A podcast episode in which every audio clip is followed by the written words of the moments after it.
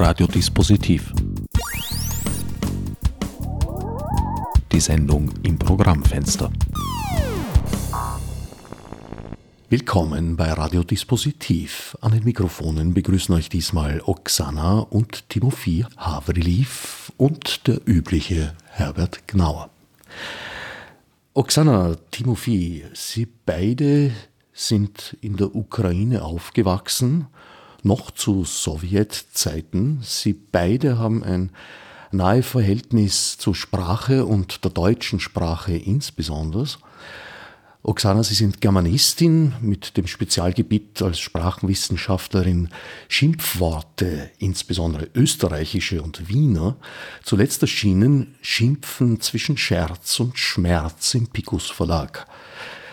Timofie, Sie sind Schriftsteller, Lyriker, Literaturhistoriker, Publizist, Übersetzer und Herausgeber unter anderem von Georg Trakl und Thomas Bernhard ins Ukrainische.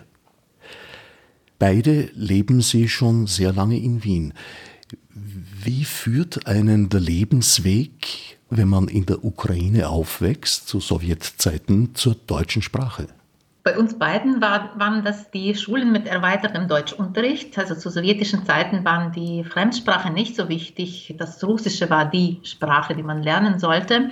Äh, aber trotzdem hat es äh, in äh, Großstädten ähm, also wenige ähm, von solchen Schulen gegeben. In Lviv, äh, wo ich aufgewachsen bin, waren es zwei Schulen mit erweitertem Deutschunterricht. Also da hat man ganz intensiv ähm, das Deutsche gelernt. Ähm, zum Beispiel hatten wir in den höheren Klassen jeden Tag eine Stunde Deutsch und im Vergleich zu den normalen äh, Schulen war das eine Stunde äh, pro Woche. Es gab auch solche Schulen mit erweitertem Englisch- oder Französischunterricht. Und ähm, im Westen der Ukraine war das schon Tradition, dass man ähm, Deutsch wählt. Also beide Eltern von mir hatten auch in ihrer Schulzeit Deutsch gelernt und als die Frage stand, in welche Schule sie mich schicken äh, sollten, ähm, es war eine Schule mit erweitertem Englischunterricht und Deutschunterricht, dann haben sie sich doch für das Deutsch entschieden, um mir besser im Unterricht helfen zu können. An diesen Schulen mit erweitertem Deutschunterricht wurden auch äh, neben der Sprache Literatur und ein bisschen Geschichte auch äh, Übersetzung angeboten, sodass wir äh, dann recht gut in der Sprache bewandert waren. Allerdings hatte ich bis zu meiner Universitätszeit kaum Erfahrung in einer lebendigen deutschen Sprache. Äh, erst äh, an der Universität hatte ich dann meine ersten Kontakte, Unterhaltungen mit den sozusagen lebendigen deutschsprachigen äh, Muttersprachlern, dass mir dann auch die gesprochene Sprache sehr geholfen hat, irgendwie nachzubessern. ich hatte von Kind auf das Ohr für Sprachen, für die Sprache schlechthin, für Literatur, für das Sprechen. Ich erinnere mich, dass ich äh, sogar in meiner äh, Heimatstadt Ivano-Frankivsk, das äh, liegt auch in der Westukraine genauso wie Lviv, dass ich in meiner Umgebung einigermaßen mit meinem äh, Ukrainisch sogar Schwierigkeiten hatte, weil Ivano-Frankivsk äh, bis vor der Wende eine Garnisonsstadt war, wo sehr viele äh, Militär stationiert waren, äh, mit Familien, mit Kindern und das ganze Militärwesen war in der Sowjetunion nur russisch.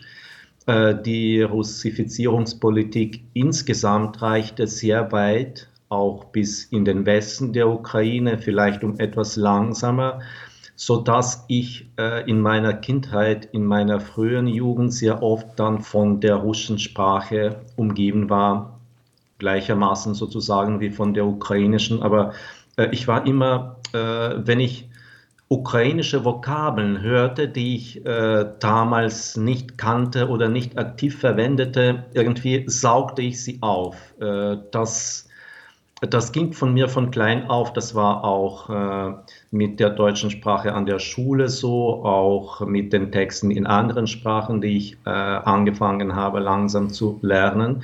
Äh, und dann habe ich mich natürlich für Germanistik entschieden, weil ich relativ gut Deutsch konnte zur Maturazeit und vervollständigt durch die Literaturwissenschaft und philosophische Studien an der Universität in Lviv, wo ich auch Oksana kennengelernt habe.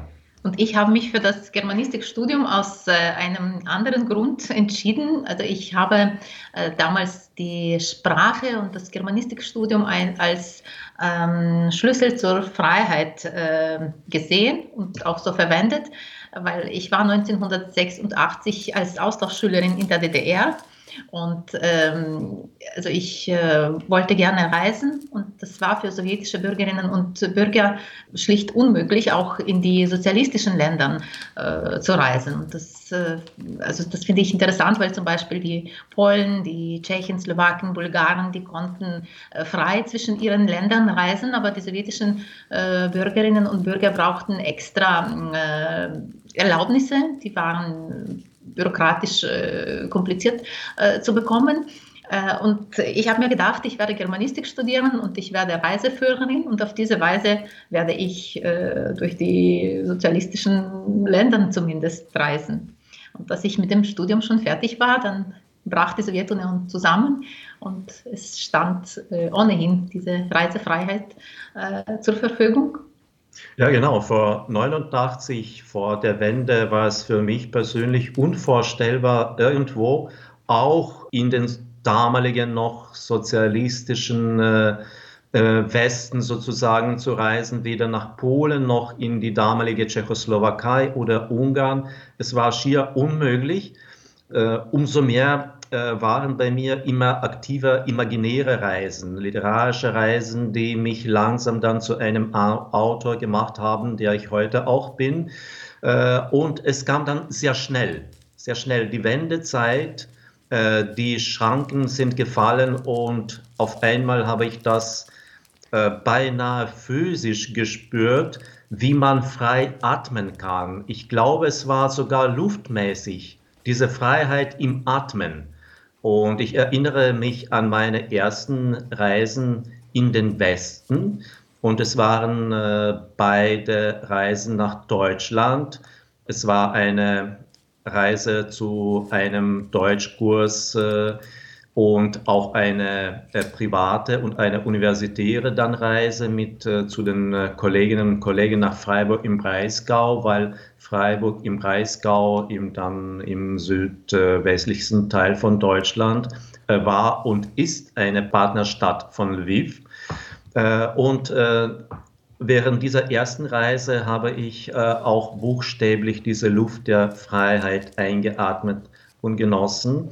Äh, zu der österreichischen Literatur bin ich etwas dann später gekommen, erst 92, als in der Stadt Lviv eine Österreich-Bibliothek eingerichtet wurde und ich äh, gab äh, meiner Neugier als Leser freien Lauf und dort habe ich äh, Takel, Bernhard, auch Celan entdeckt, äh, auch äh, Franz Kafka im Original die Bedeutung äh, deutschsprachiger Autoren und Autorinnen und insbesondere auch Thomas Bernhard für ukrainische Leser und Leserinnen ist ganz ohne Frage zumindest eine eigene Sendung wert.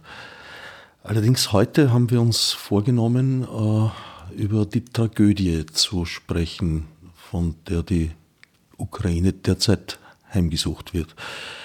An dieser Stelle möchte ich festhalten, dass Heute bedeutet 20. März 2022, 15.20 Uhr. Angesichts der Dynamik der Ereignisse scheint mir das durchaus notwendig, denn morgen schon könnte die Situation eine andere sein oder eben auch nicht, weil als wir den Termin für dieses Gespräch vereinbart haben, haben wir uns noch der Hoffnung hingegeben, vielleicht über diesen Krieg schon retrospektiv sprechen zu können, was sich leider nicht bewahrheitet hat. Sie erleben das aus äh, der Wiener Perspektive, aus der Wiener Sicht, aber ich nehme an, Sie haben starke Kontakte in die Ukraine. Wie fühlt sich dieser Krieg für die unmittelbar betroffene Bevölkerung an? Es ist eine schreckliche Tragödie, äh, die keiner, keine von uns erwartet hat. Äh, ich glaube sogar, äh, unsere Regierung hat bis zuletzt geglaubt, dass es zu einer so groß und breit und zynisch angelegten Aggression gar nicht kommen kann, gar nicht kommen wird. Äh, wir befinden uns in Wien, äh, wie Sie äh, es richtig gesagt haben, aber wir sind in diesem Spagat, weil unsere Verwandtschaft, unsere Kolleginnen und Kollegen, unsere Freunde, viele in der Ukraine leben, im Osten, im Westen, in der Zentral-, in der Südukraine. Meine Verwandtschaft vereint sozusagen die Ukraine, weil mein Vater und die ganze Familie väterlicherseits er kommt aus dem ehemaligen Galizien mit starken, weiten historischen Wurzeln. Meine Mutter dagegen und ihre Verwandtschaft kommt ganz von der Zentralukraine, Tscherkasse-Region am Fluss Dnipro unterhalb von Kiew entlang. Äh, und äh, da äh, leiden und fürchten sich die Menschen ziemlich stark, aber sind auch sehr bereit und leisten Widerstand. Und es ist so eine Art tragische Zerrissenheit. Es ist auch äh, umso schmerzlicher, weil es kein Krieg im konventionellen Sinne ist. Das heißt, äh, die Menschheit, äh, als sie äh, gesehen hat, dass sie so dumm ist, dass sie hin und wieder Kriege führen muss, hat sie Regeln für die Kriege erfunden. Es ist paradox, aber äh, so gibt es. Äh, die Regeln werden, äh, werden aber äh, von der russischen Seite, vom Aggressor, nie eingehalten. Das ist aus meiner Sicht, aus meiner Einschätzung, das ist keine Armee, das ist eine Terrororganisation. Ich glaube, sie haben gehofft, Kreml, Kremlherrscher, auch die Militärspitze, dass sie Kiew sehr schnell erobern können bei den Gefangenen und äh, getöteten russischen Offizieren, sogar Soldaten, haben ukrainische Streitkräfte äh, Paradekostüme, also Militärkostüme für eine Parade im eroberten Kiew gefunden, äh, die diese Menschen mitgeführt haben, mit in die Ukraine. Ich glaube, die haben schon sehr stark gehofft, dass sie innerhalb von zwei, drei Tagen Kiew erobern und dann eine Parade, äh, damit äh, der Kremlherrscher Putin ein schönes Bild hat und dass er dieses schöne Bild an seine Bevölkerung vermarkten kann. Äh, leider muss ich sagen, dass immer noch die Mehrheit der russischen Gesellschaft äh, allen Umfragen nach diese Aggression ihres Herrschers unterstützt und auch mitmacht. Und es ist ziemlich mühsam, äh, diesen Leuten irgendwie Augen zu öffnen, äh, was da geschieht. Und das geschieht äh, purer Völkermord, nachdem äh, russische Führung eingesehen hat, dass es kein leichter Spaziergang in der Ukraine ist und sein wird, haben sie angefangen, massiv Zivilbevölkerung zu vernichten, Städte zu zerstören, Infrastruktur, soziale Infrastruktur. Heute zum Beispiel äh, wurde aus einer nächsten Entfernung ein Altenheim in einer äh, ukrainischen Oststaat äh, von, äh, durch einen Panzer zerschossen. 56 pflegebedürftige alte Menschen sind dabei getötet worden. Das ist kein Krieg aus meiner Sicht und äh, das, das ist Völkermord und ich würde dafür plädieren, dass die russischen Streitkräfte als eine Terrororganisation äh, juridisch eingeschätzt werden, nicht äh, nur emotionell von mir, sondern weil sich diese Gräueltaten von Stunde zu Stunde, von Minute zu Minute äh, sich anhäufen. Ich glaube, äh, wir alle und der westliche äh, na, Zuschauer, das ist kein gutes Wort, aber es ist eben so, hat die Bilder der totalen Zerstörung von Mariupol oder Kharkiv, geschweige von den kleineren Ortschaften, Städten, Dörfern äh, schon zur Genüge gesehen und es ist auch zur Genüge schon Material äh, dieser Verbrechen eingesammelt worden. Ich glaube, es äh, wird irgendwann dazu kommen, dass ein Nürnberg II, ein neuer Prozess äh, gegen diese Verbrecher aus Kreml stattfinden wird und muss. Zum Beispiel in Kharkiv oder in Mariupol, in diesen Städten, die im Augenblick am meisten von unter den Großstädten der Ukraine leider, leiden. Aber ich muss auch ergänzen, bevor ich auch äh, das Wort an Oksana weitergebe, ich muss ergänzen, dass keine einzige Stadt, keine einzige Ortschaft in der Ukraine äh, irgendwie in Sicherheit im, oder im Gefühl von Sicherheit lebt. Es werden hin und wieder aus äh, unterschiedlicher Entfernung mit den gefährlichsten Raketen die Städte auch im Westen der Ukraine, im Südwesten der Ukraine, im Nordwesten der Ukraine bombardiert.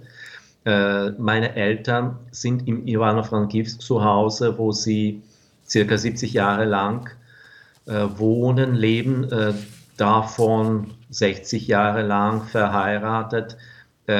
und sie wollen und können auch die Stadt nicht verlassen, weil sie äh, schon ziemlich alt sind. Äh, und meine Mutter hat äh, sofort in, am ersten Tag, nachdem ich mit ihr nach äh, dem Bombardement von Ivano-Frankivsk, das war äh, zu Beginn des Krieges, das erste Mal gesprochen habe, äh, sie sagt, sie fühlt sich in ihre frühe Kindheit zurückversetzt mitten in den Zweiten Weltkrieg, aber sie sagt jetzt nach vielen Tagen, dass es für sie noch schrecklicher, eine Art Déjà-vu, das noch schrecklicher und zynischer ist, ausschaut.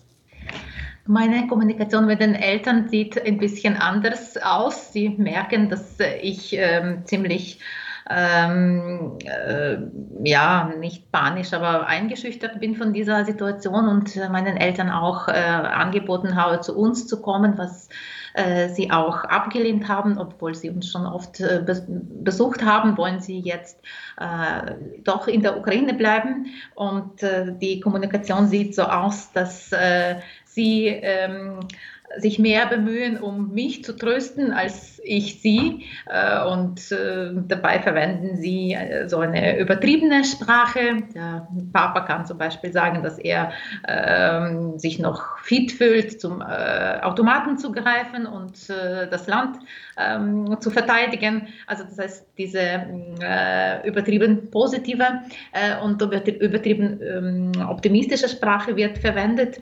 Mich als Sprachwissenschaftlerin interessiert natürlich in erster Linie die Versprachlichung dieser äh, brutalen Kriegsrealität. Ich habe angefangen vom ersten Tag an, um nicht durchzudrehen, äh, auf sozialen Medien die Belege für diese Sprache zu sammeln. Und ähm, es ist interessant, ähm, die Entwicklung, die die Sprache in den wenigen Kriegstagen gemacht hat. Äh, also es hat angefangen ähm, gleich nach den Bombardierungen explodierten die sozialen Medien mit Verwünschungen. Das ist äh, äh, der für das ukrainische typische aggressive Sprechakt. Das waren Verwünschungen, ähm, Wünsche des Todes ähm, für Putin in erster Linie, für russische Soldaten, für russische Armee als äh, Okkupanten. Und allmählich vollzog sich in den nächsten Tagen der Übergang zu den ähm, aktiven aggressiven Sprechakten, weil die Verwünschung ist ein passiver Sprechakt, äh, also die äh, Sprecher und der Sprecher sind äh,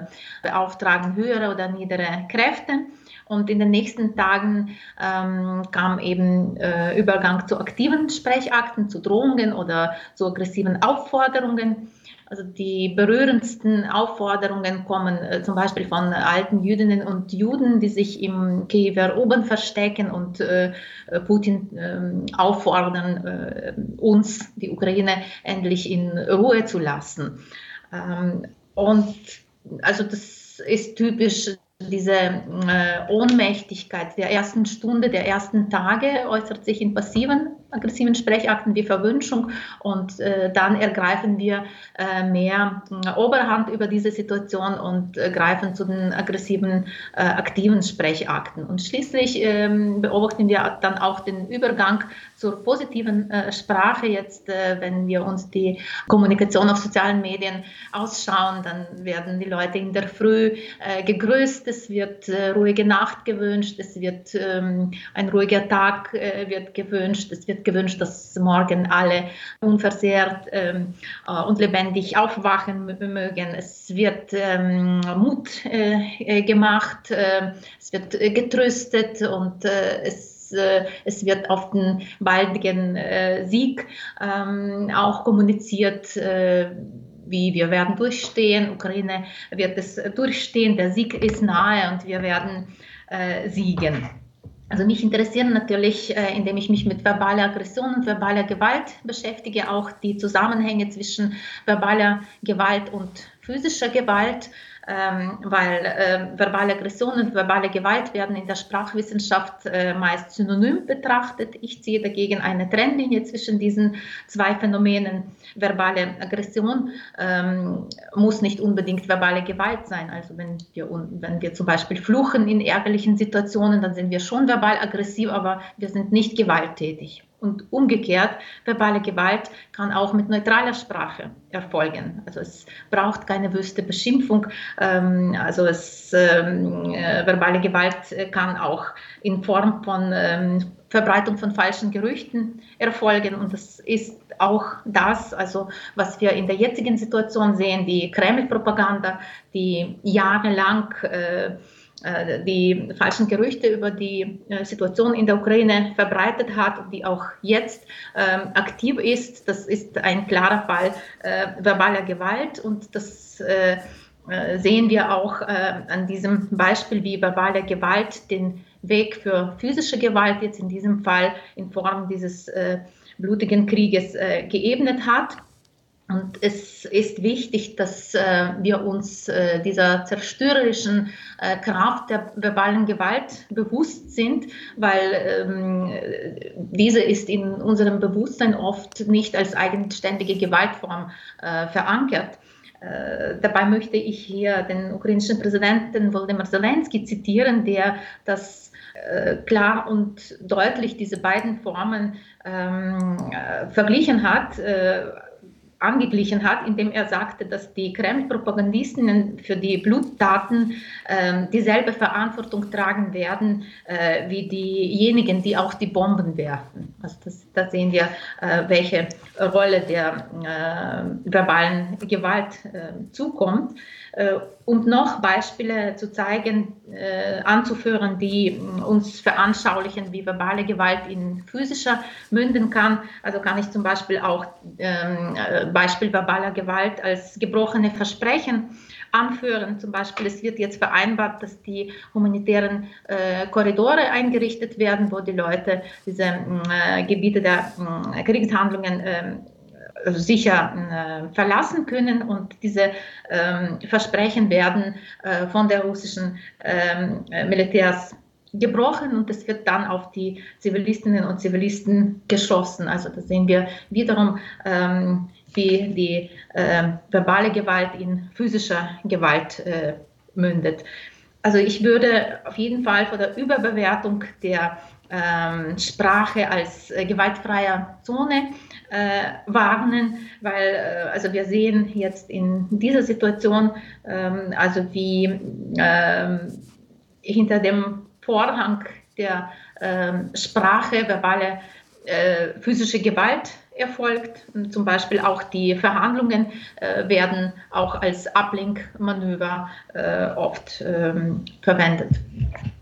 Ja, ganz im Gegenteil kann Sprache äh, in Form, nicht nur in Form von Propaganda, aber eben auch äh, durchaus aufputschend wirken und wurde und wird ja auch immer wieder so eingesetzt. Also in der österreichischen Geschichte erinnere ich da ans Kriegspressequartier, für das fast alle namhaften österreichischen Schriftsteller geschrieben haben.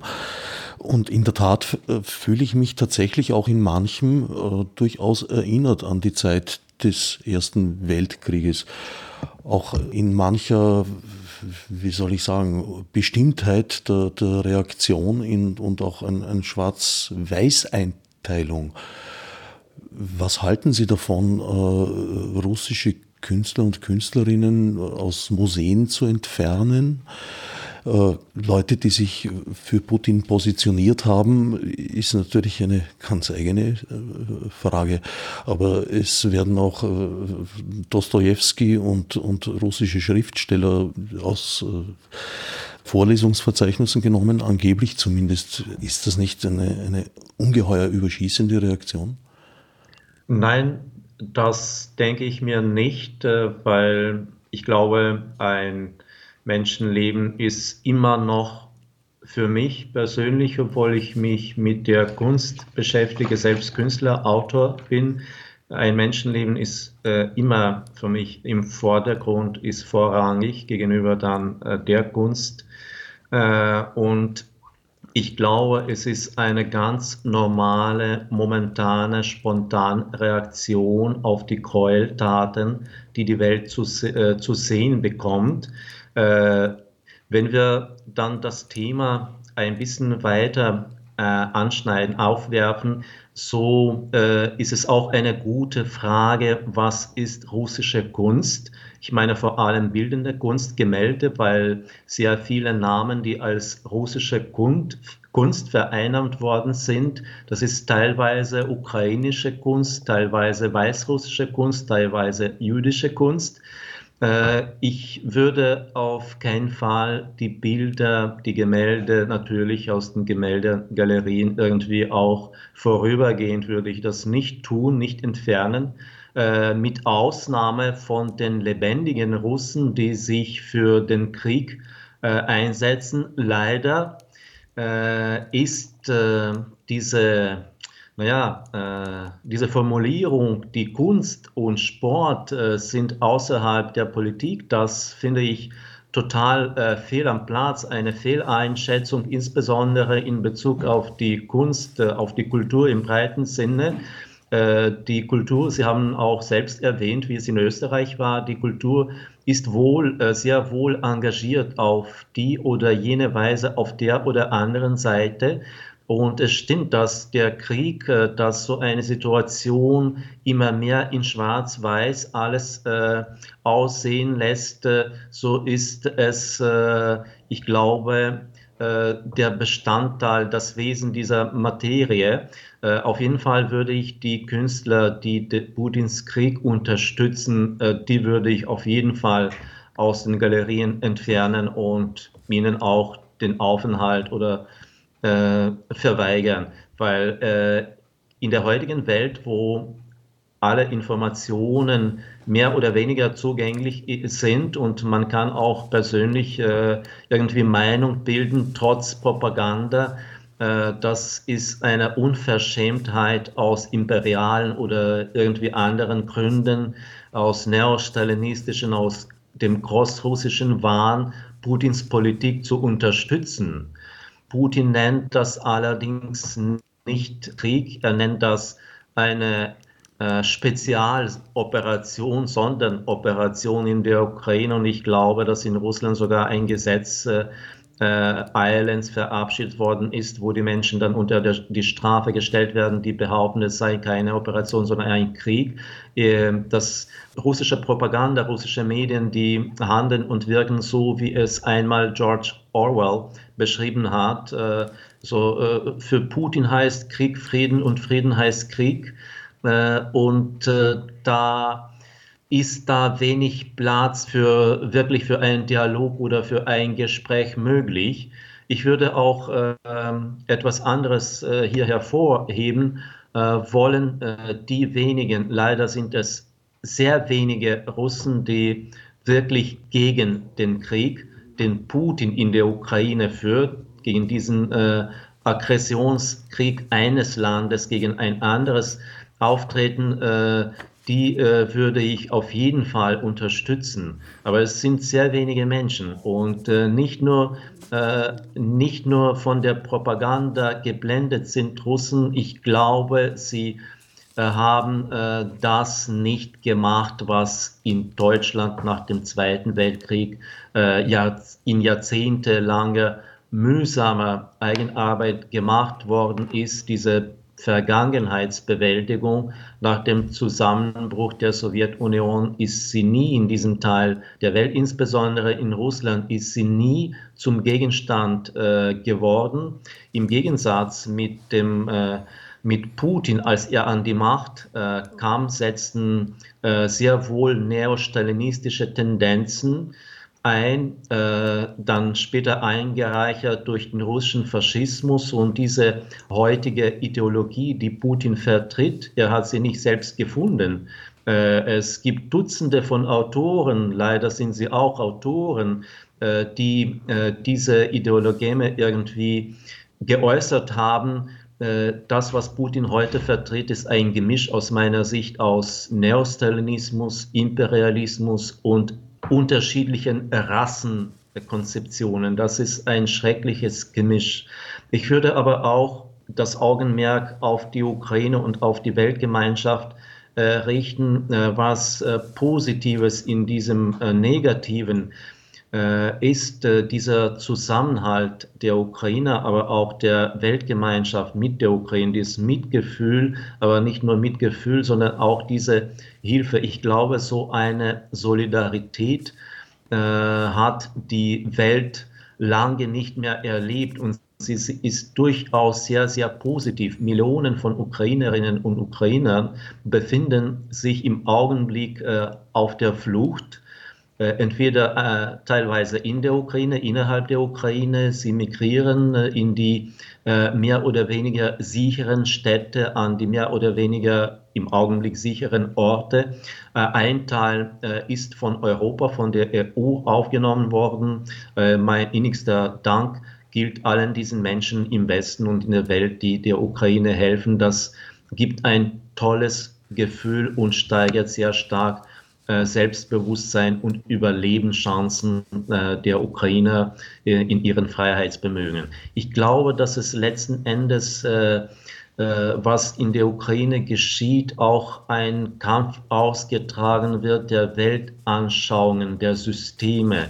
Das ist ein Ringen zwischen Demokratie, die durch die Ukraine verkörpert wird, und zwischen einer autoritären totalitären Herrschaft, wie sie das heutige Russland verkörpert. Und ich glaube, eine der Ängste Putins ist eine erfolgreiche demokratische Ukraine, die ein Beispiel für die Russen sein könnte. Ich glaube, das schätzt er als eine der höchsten oder vielleicht die höchste Gefahr für ihn.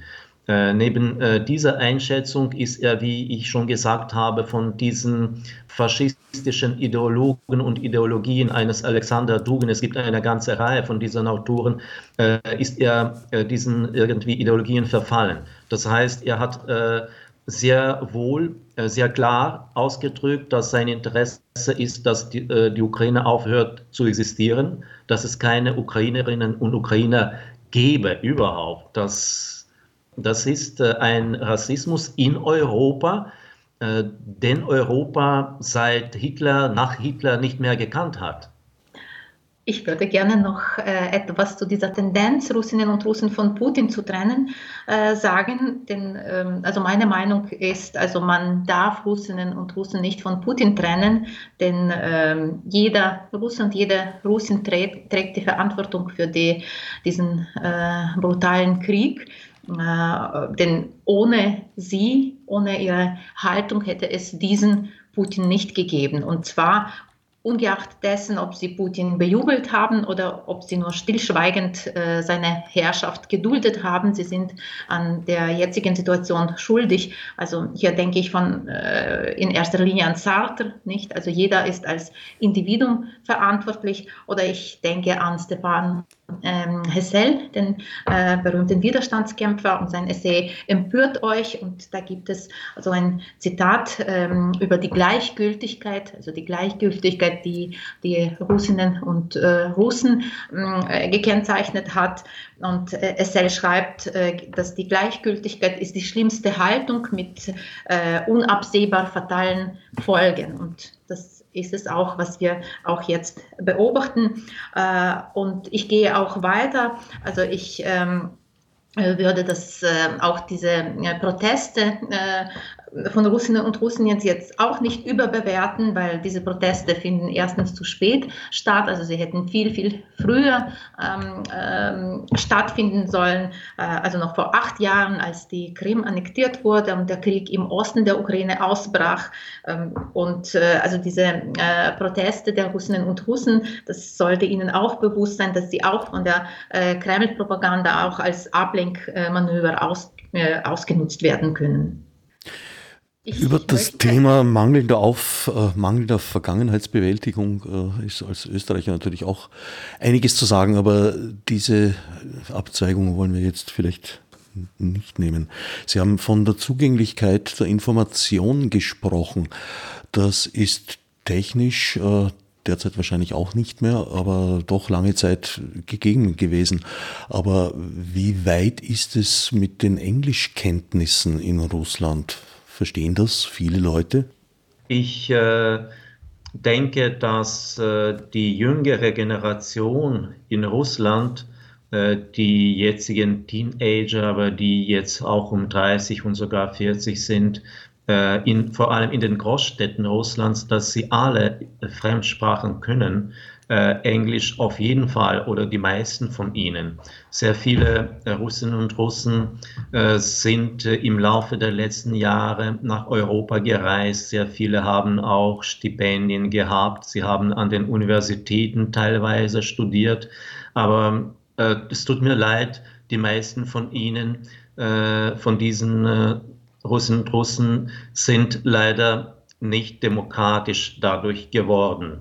Sonst hätten sie protestiert. Trotz allem hätten sie protestiert. Auch viele Russen und Russen, die sich momentan in der EU befinden, das heißt, wo sie keine Bedrohung seitens äh, von Putin haben und fühlen können, die unterstützen entweder offen oder halbherzig dann Putins Aggression gegen die Ukraine, was mich schockiert, aber auch verwundert, äh, dass äh, diese moderne äh, junge Generation teilweise auch das mitmacht, was ihnen Putin, dieser verrückte Kreis, würde ich sagen, aufgezwungen hat.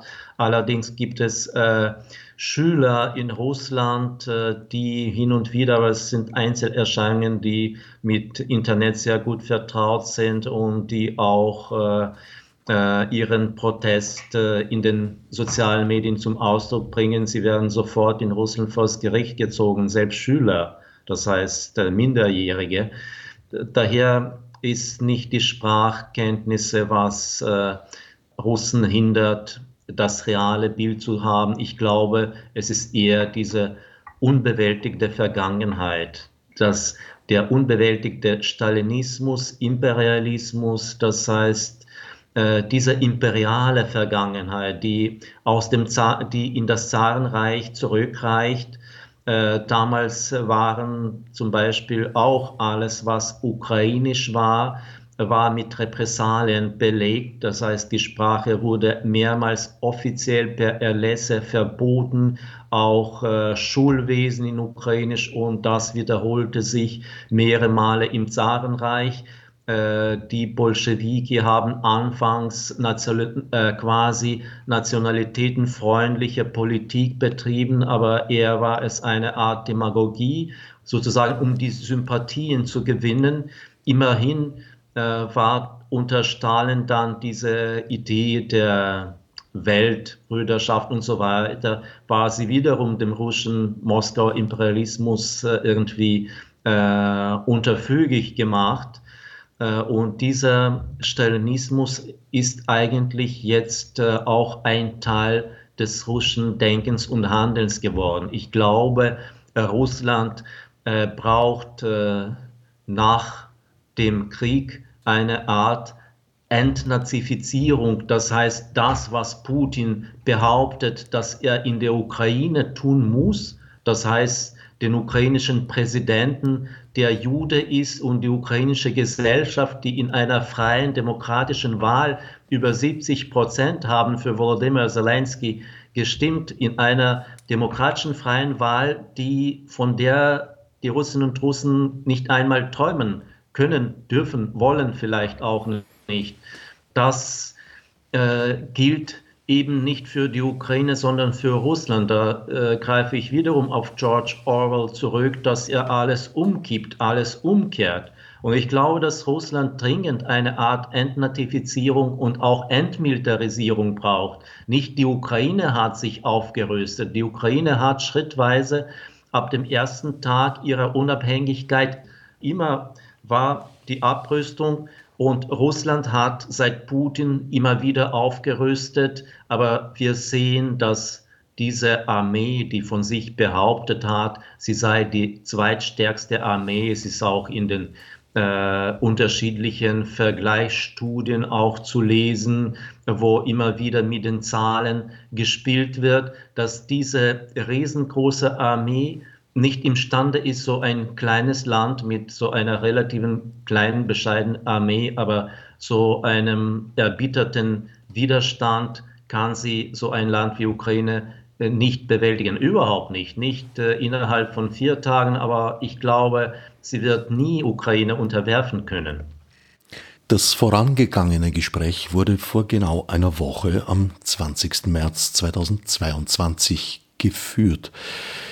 Inzwischen äh, mussten wir eine weitere Woche im Krieg gegen die Ukraine erleben. Es ist ein Stellungskrieg, es ist festgefahren. Russland fährt mit massiven Bombardements fort. Es sind große Städte verwüstet, dem Erdboden gleichgemacht worden. Es ist alles, man kann nicht sagen unverändert, es ist weit schlimmer geworden. Was hat sich aus Ihrer Sicht geändert in dieser Woche?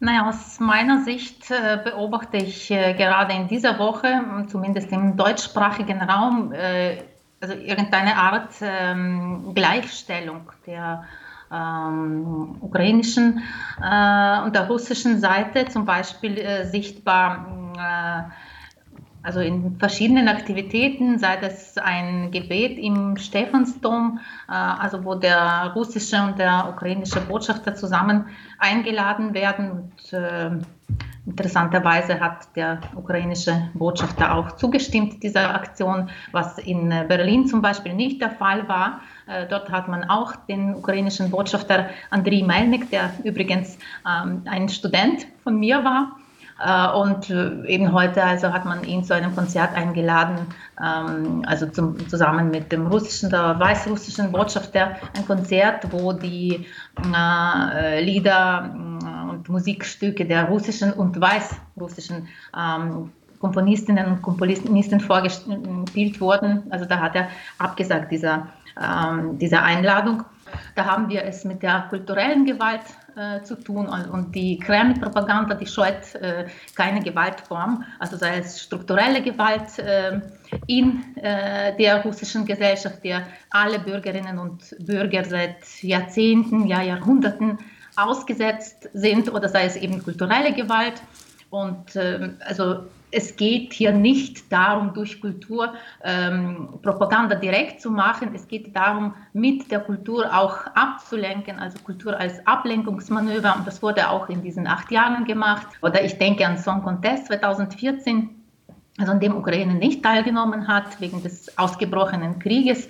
Aber Russland hat an diesem äh, Song Contest war übrigens äh, in Wien teilgenommen und äh, in dem im Osten der Ukraine, in äh, Donetsk und in äh, Luhansk-Gebieten friedliche Leute äh, getötet wurden, hat die russische Sängerin ähm, ein schönes Lied, also ich, also von musikalischer Seite äh, her betrachtet, also schöne Melodie und schöne Stimme.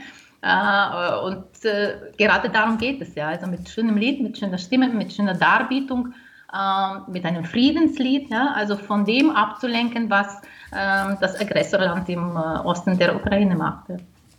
Ich würde das ein bisschen auch weiterführen, ergänzen wollen. Ich glaube, dass der Westen nicht so ganz äh, sich recht tut mit seiner eigenen Russophilie, die jahrzehntelang, vielleicht sogar jahrhundertelang gepflegt wurde. Äh, und diese Russophilie ist auch äh, eine Geschichte, ein Teil äh, und die Geburt äh, sozusagen des äh, Kreml-Imperialismus, der auch eine Jahrzehnte, Jahrhunderte lange Geschichte hat und der sich immer von den anderen Kulturen und Völkern genährt wurde. Und wir als Ukrainer finden das zum Beispiel irgendwie ungerecht, wenn das alles äh, nun äh, und früher als russische, als große russische Kultur bezeichnet wird. Äh, ich finde das äh, schlechthin anstößig, dass eine Art äh, Gleichstellung jetzt zu machen zwischen der Ukraine und Russland. Aus dem einzigen Grund, nicht die Ukraine hat Russland äh, überfallen. Es ist kein Zwist, es ist kein Streit. Es ist so, dass ein Land, ein riesiges militantes Land, äh, ein anderes kleineres Land übergriffen hat, mit dem Ziel, dieses Land, seine Kultur, seine Bevölkerung, seine Sprache, es ist mehrmals in den Medien und auch in den Ansprachen von Putin äh, gesagt worden, auszulöschen. Äh, das macht dann die ganze Sache anstößig. Es ist so, wenn man äh, einen oder eine Vergewaltigte und den Vergewaltiger zusammenbringen möchte. Äh, als würde man ihnen sagen, naja, schauen Sie, Sie müssen einander die Hand reichen, Sie müssen sich endlich aussöhnen. Ich glaube, die Frage muss ganz anders rumgestellt werden. Der Vergewaltiger muss bestraft werden. Ich glaube nicht, dass in, irgendwo in einem normalen demokratischen Land äh, die Gesetzgebung erlaubt, sowas zu tun, sei es auch im Sinne des Friedens. Ich glaube immer, dass äh, der Attentäter immer bestraft werden muss. Äh, daher würde ich meinen, dass es eine gefährliche Tendenz ist. Hinter dieser Tendenz steckt meiner Meinung nach der Wille der Teile der Wirtschaft im Westen und der politischen Kreise, diese Aktionen möglichst schnell dann aufzugeben, äh, zu Kosten der Ukraine, zu Kosten den, äh, von tausenden Menschen, die bereits getötet worden sind, zu Kosten der Millionen, aber Millionen, die sich auf der Flucht befinden, äh, äh, innerhalb der Ukraine, aber auch im Westen, in der EU. Die EU-Länder, vor allem die äh, an die Ukraine angrenzenden, äh, die haben sehr viele ukrainische Flüchtlinge aufgenommen äh, und durch direkte Erfahrungen, die Sie jetzt dann austauschen, wissen Sie Bescheid äh, auch aus diesen Erfahrungen, äh, was es in Wirklichkeit in der Tat ist. Das ist auch die Antwort auf Ihre Frage, was sich innerhalb der letzten Woche verändert hat. Militärisch gesehen würde ich sagen, dass die Ukraine, die ukrainischen Streitkräfte sogar äh, gewisse bescheidene Erfolge äh, erzielt haben. Sie haben äh, den Angreifer an vielen Richtungen äh, um einige Kilometer, sogar um 15 bis 100 Kilometer zurückgedrängt. sie halten Stand, obwohl Ukraine ein viel kleineres Land ist und hat nie sein Militärpotenzial entwickelt, um einen Krieg zu führen militärisch gesehen hat, würde ich dann der Ukraine sehr große Erfolge zu erkennen. Und der größte Erfolg ist, dass äh, die Pläne von Putin, die Ukraine schnell im Blitzkrieg unterzuwerfen, total und für immer bereits gescheitert sind. Äh, andersrum, aus äh, humanitärer Sicht, aus humaner, aus der Sicht der Menschenleben, hat sich innerhalb der letzten Woche noch vieles verschlimmert dadurch, dass die Russen äh, immer verstärkt zu diesen Bombardements äh, übergegangen sind, aus Rache, dass sie da auf dem Boden sich nicht weiter bewegen können, aus Rache, dass die Menschen in der Ukraine sie nicht begrüßen wollen, nicht mit ihrer Propaganda irgendwie mitspielen wollen und äh, sie nicht mit Blumen äh, begrüßen wollen. Äh, und das, da werden die Großstädte, die Kleinstädte in der Ukraine vor allem im Osten und im Süden, aber auch zunehmend im Westen des Landes werden zerbombt. Mariupol ist und Kharkiv ein bisschen weniger, aber auch, aber auch viele Städte im Nordosten Ukraine sind Beispiel, äh, wie eine zynische Maschinerie äh, die ganzen Landschaften äh, ich würde sagen, urbane und anthropogene Landschaften zerstört und auslöscht. Mariupol ist quasi das heutige Leningrad in der Ukraine, ist von den Russen umgeben, äh, will sich aber nicht ergeben, äh, ergeben, kämpft sehr mutig. Die Menschen leiden, es mangelt an, an allem, es mangelt an Trinkwasser. Es gab bereits jetzt, vor, jetzt die Fälle, wo die Menschen äh, vor Durst gestorben sind, auch Kinder darunter. Äh, ich denke immer wieder an die Menschen, die sich auf der Flucht befinden. Äh, Kreml stimmt hin und wieder diesen humanitären Korridoren zu.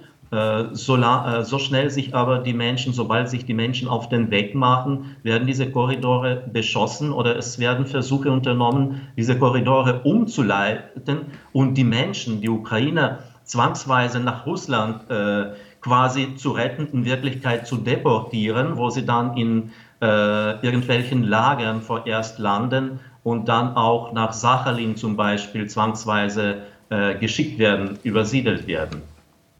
Der ukrainische Präsident Zelensky hat öfter begreiflicherweise gefordert, eine Luftraumsperre über der Ukraine einzurichten. Das hätte unweigerlich die NATO in den Krieg hineingezogen.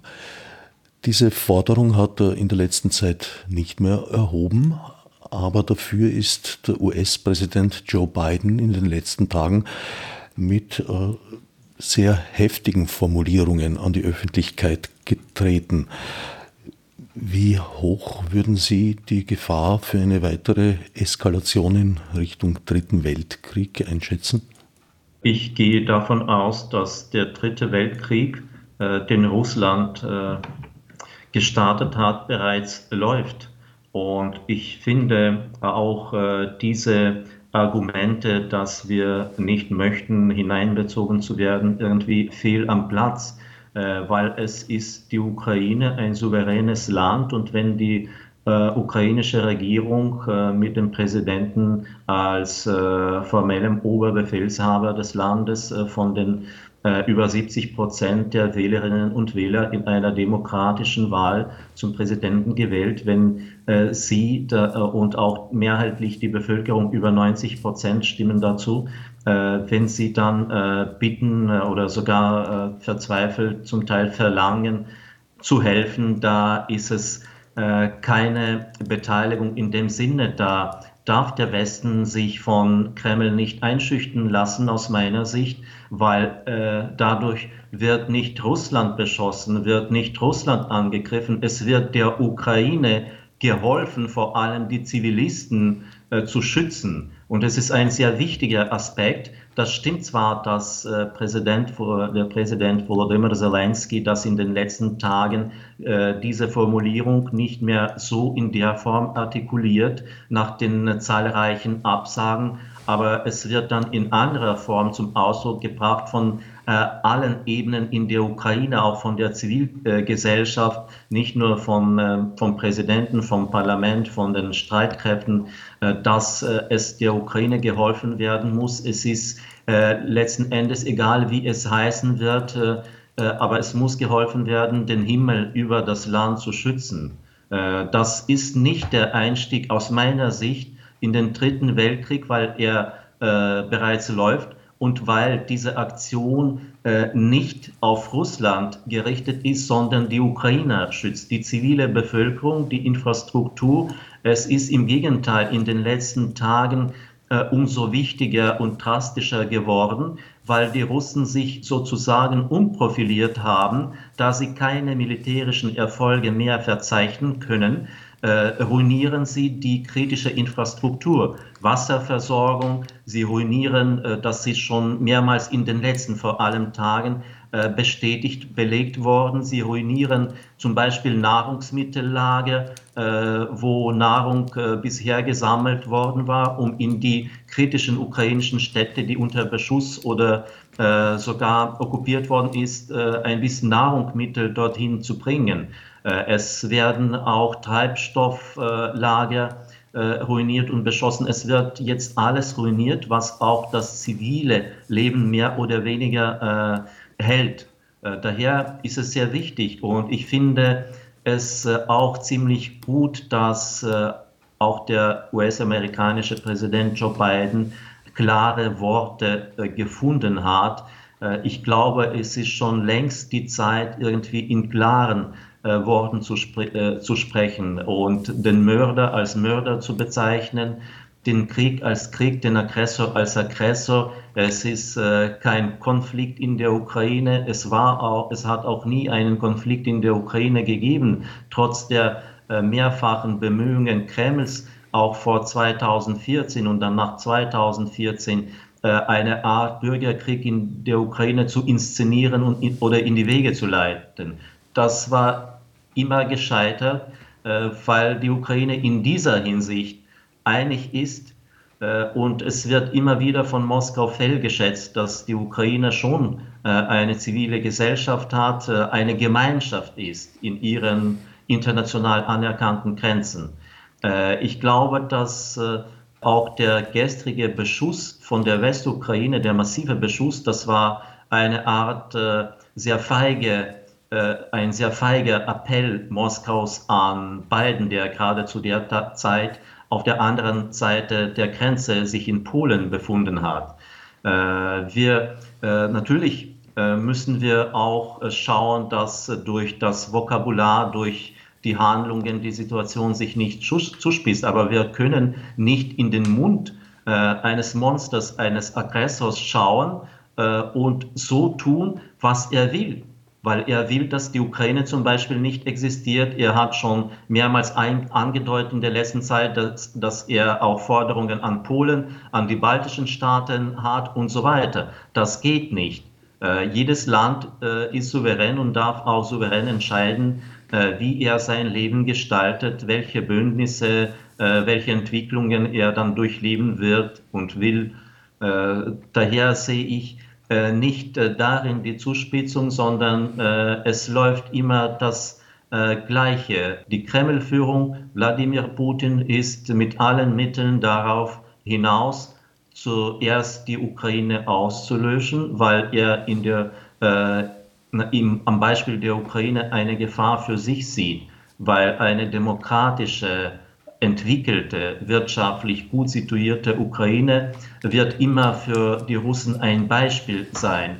Und ein Beispiel für die Russen zu sein, es wird immer eine Bedrohung für die totalitäre Herrschaft sein, die Wladimir Putin äh, und sehr, sehr viele Russen in den letzten 20 Jahren wieder aufgebaut haben und die aus meiner Sicht jetzt um viel schrecklicher ausschaut als die Sowjetunion in den 80er Jahren des 20. Jahrhunderts, kurz vor der Wende. Ich danke Oksana und Timofey Havriliv für ihre Erfahrungen, Berichte und Einschätzungen. Ihr hört die gekürzte Radioversion zweier Gespräche. Die vollständigen Podcast-Versionen findet ihr auf dem Website des Freien Radios eures Vertrauens bei dieser Sendung und selbstverständlich auch auf dem Website der Sendereihe selbst unter no-nah.net. Fürs Zuhören dankt Herbert Gnauer. Als Nef Marburg mit Monesi. Fichtes Obsidrückar.